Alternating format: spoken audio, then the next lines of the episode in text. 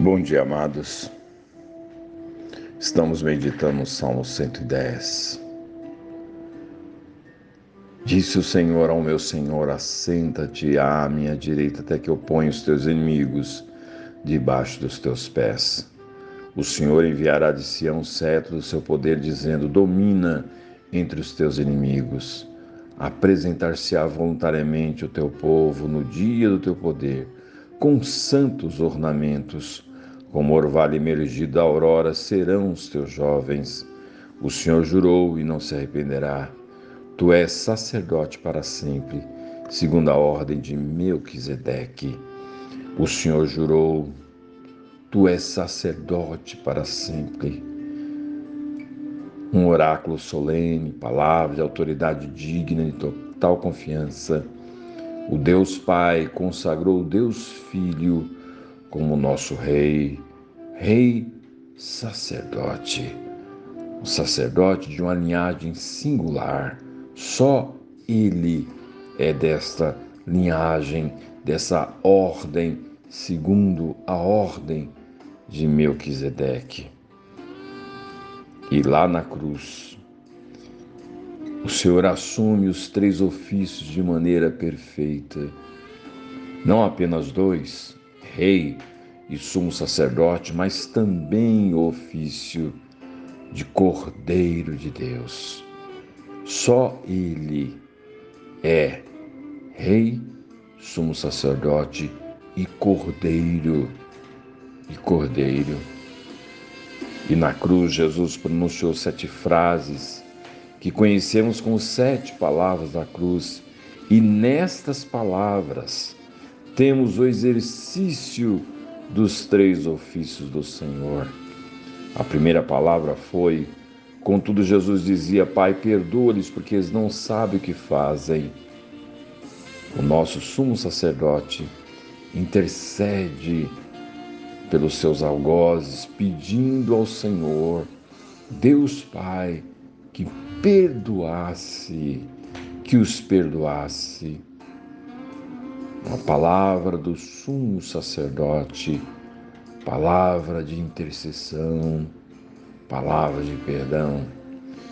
A segunda palavra está em João capítulo 19, versos 26 e 27. Vendo Jesus sua mãe, e junto a ela o discípulo amado disse: Mulher, eis aí teu filho. Depois disse ao discípulo: Eis aí a tua mãe. Desta hora em diante, o discípulo a tomou para casa.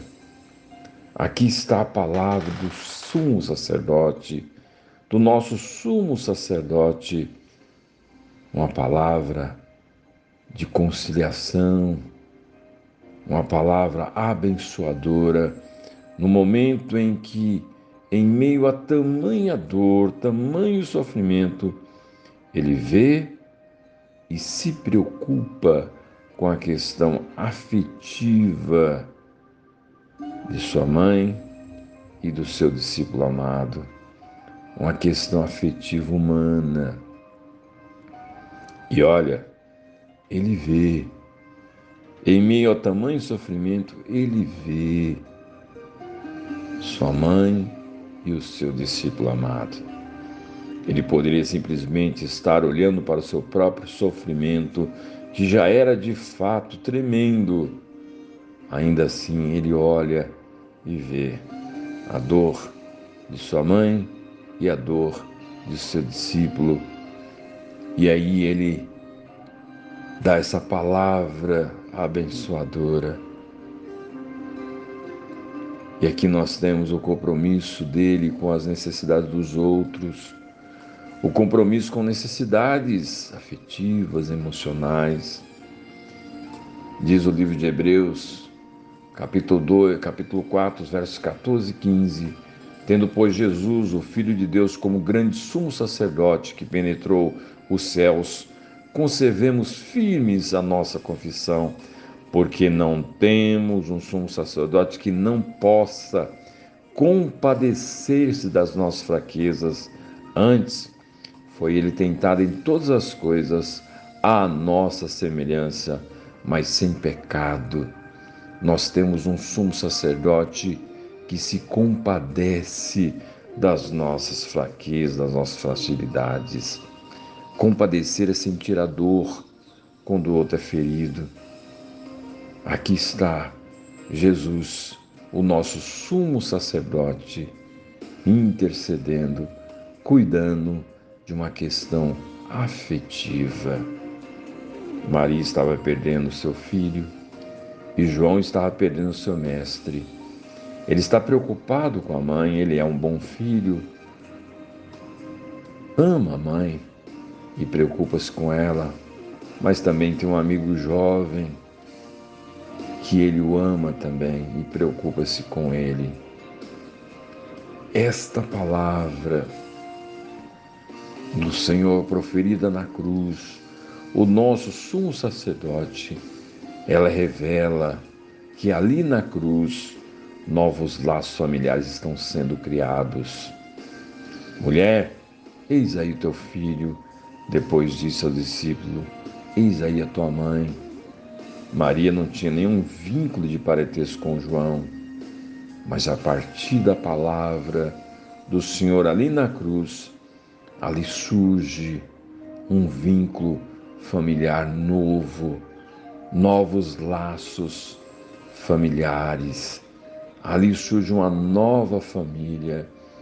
Eis aí teu filho, eis aí a tua mãe. Esta palavra também revela e cria novas fronteiras de responsabilidade. Diz o texto que a partir daquela palavra passou João a cuidar de Maria. E o texto diz isso mesmo. Dessa hora em diante, o discípulo a tomou para casa. A Bíblia Vida traduziu da seguinte forma: tomou-a sob os seus cuidados. João entendeu que era responsável por Maria.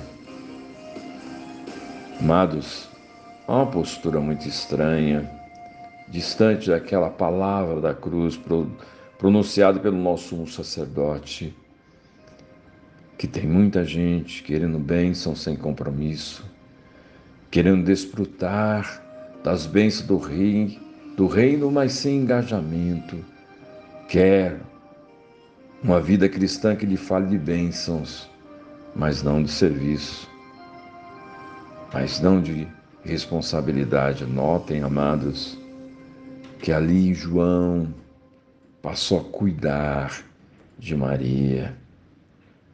Maria passou a estar debaixo dos cuidados de João. Responsabilidade, a graça de receber e a graça de abençoar. E esta palavra, de fato, abre novas oportunidades de ajudar e ser ajudado. Reparem bem, eram os dois que mais sofriam, a mãe e o discípulo amado. Eram os mais próximos do nosso Salvador. Esses dois têm sentimentos ou sofrimentos profundos mais do que os outros, quem sabe. E agora eles têm a oportunidade de se consolar mutuamente. Palavra sábia de compaixão do nosso sumo sacerdote. Só ele compreende a dor do outro de maneira profunda, ele se compadece, mas também ele abençoa os feridos com essa palavra sábia. Só compreende a dor do outro que também já experimentou ou está experimentando a dor. Um ferido sabe muito bem o que é ser ferido e está habilitado para socorrer o outro ferido.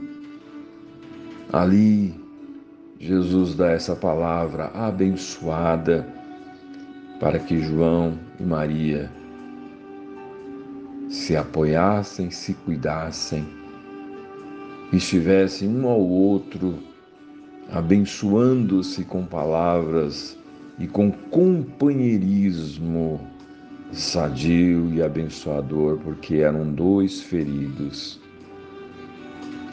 Sim, amados, nós temos um sumo sacerdote que sabe o que é sofrer, que compreende muito bem as nossas dores. E lá na cruz, ele revela seu coração de compaixão, seu coração de compaixão diante das fragilidades humanas. Humanas. Esta palavra revela. Na cruz, nós somos uma nova família. Na cruz, temos novas responsabilidades e oportunidades de ajudar e ser ajudado. É ali na cruz. É ali na cruz. Conta-se uma ilustração interessante, diz que num campo de colheita, uma garota fazia o trabalho de lavoura, trazendo amarrado às costas o irmãozinho. Ao vê-la assim trabalhando, alguém lhe perguntou se o peso não a incomodava. Ao que ela respondeu: Não, ele não pesa, é o meu irmão. É o, irmão, é o meu irmão. Não é peso, é o meu irmão. Oh, amados, quando temos oportunidade, principalmente diante dessa palavra do Senhor, de se compadecer, devemos repetir o mesmo gesto com aqueles que precisam de nós, principalmente aqueles que são os mais próximos. Não é peso, é o meu irmão não é peso, é o meu irmão. Senhor, diante dessa palavra do sumo sacerdote, nós abrimos nosso coração para compreender que lá na cruz surgiu uma nova família, com novas responsabilidades, com novas oportunidades de ajudar e ser ajudado.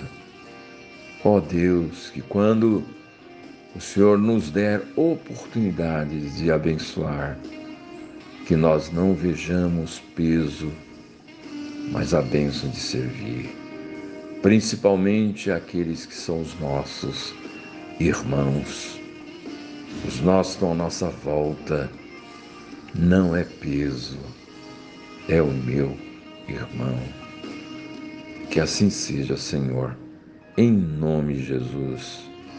Amém.